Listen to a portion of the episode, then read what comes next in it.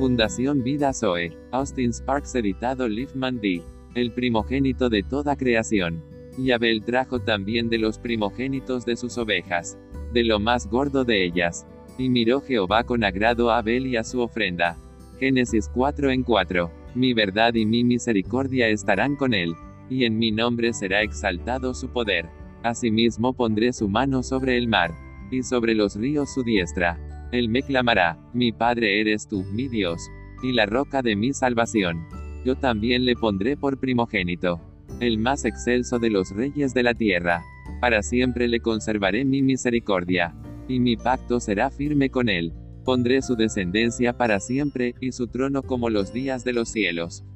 Pero no la conoció hasta que dio a luz a su hijo primogénito. Y aconteció que estando ellos allí, se cumplieron los días de su alumbramiento y dio a luz a su hijo primogénito, y lo acostó en un pesebre, porque no había lugar para ellos en el mesón. Había pastores en la misma región, que velaban y guardaban las vigilias de la noche sobre su rebaño. Y aquí, se les presentó un ángel del Señor, y la gloria del Señor los rodeó de resplandor, y tuvieron gran temor.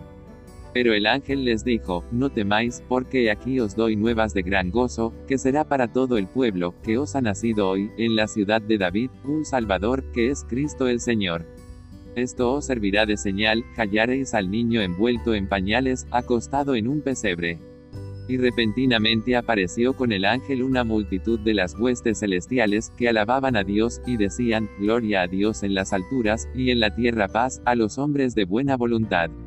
Sucedió que cuando los ángeles se fueron de ellos al cielo, los pastores se dijeron unos a otros pasemos pues, hasta Belén, y veamos esto que ha sucedido, y que el Señor nos ha manifestado.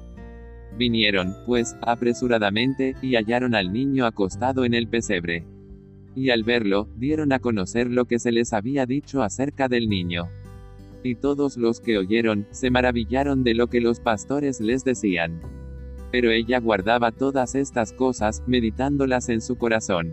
Y volvieron los pastores glorificando y alabando a Dios por todas las cosas que habían oído y visto, como se les había dicho. Cumplidos los ocho días para circuncidar al niño, le pusieron por nombre Jesús, el cual le había sido puesto por el ángel antes que fuese concebido. Y cuando se cumplieron los días de la purificación de ellos, conforme a la ley de Moisés, le trajeron a Jerusalén para presentarle al Señor como está escrito en la ley del Señor. Todo varón que abriere la matriz será llamado santo al Señor. Porque en él fueron creadas todas las cosas, las que hay en los cielos y las que hay en la tierra, visibles e invisibles. Sean tronos, sean dominios, sean principados, sean potestades. Todo fue creado por medio de él y para Él, y Él es antes de todas las cosas, y todas las cosas en Él subsisten. Y Él es la cabeza del cuerpo que es la iglesia, el que es el principio, el primogénito de entre los muertos para que en todo tenga la preeminencia.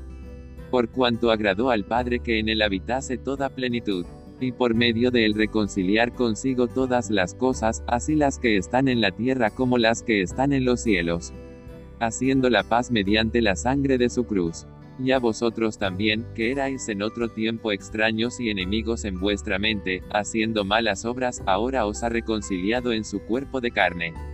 Por medio de la muerte, para presentaros santos y sin mancha e irreprensibles delante de él. Si en verdad permanecéis fundados y firmes en la fe, y sin moveros de la esperanza del Evangelio que habéis oído, el cual se predica en toda la creación que está debajo del cielo del cual yo Pablo fui hecho ministro. Ahora me gozo en lo que padezco por vosotros, y cumplo en mi carne lo que falta de las aflicciones de Cristo.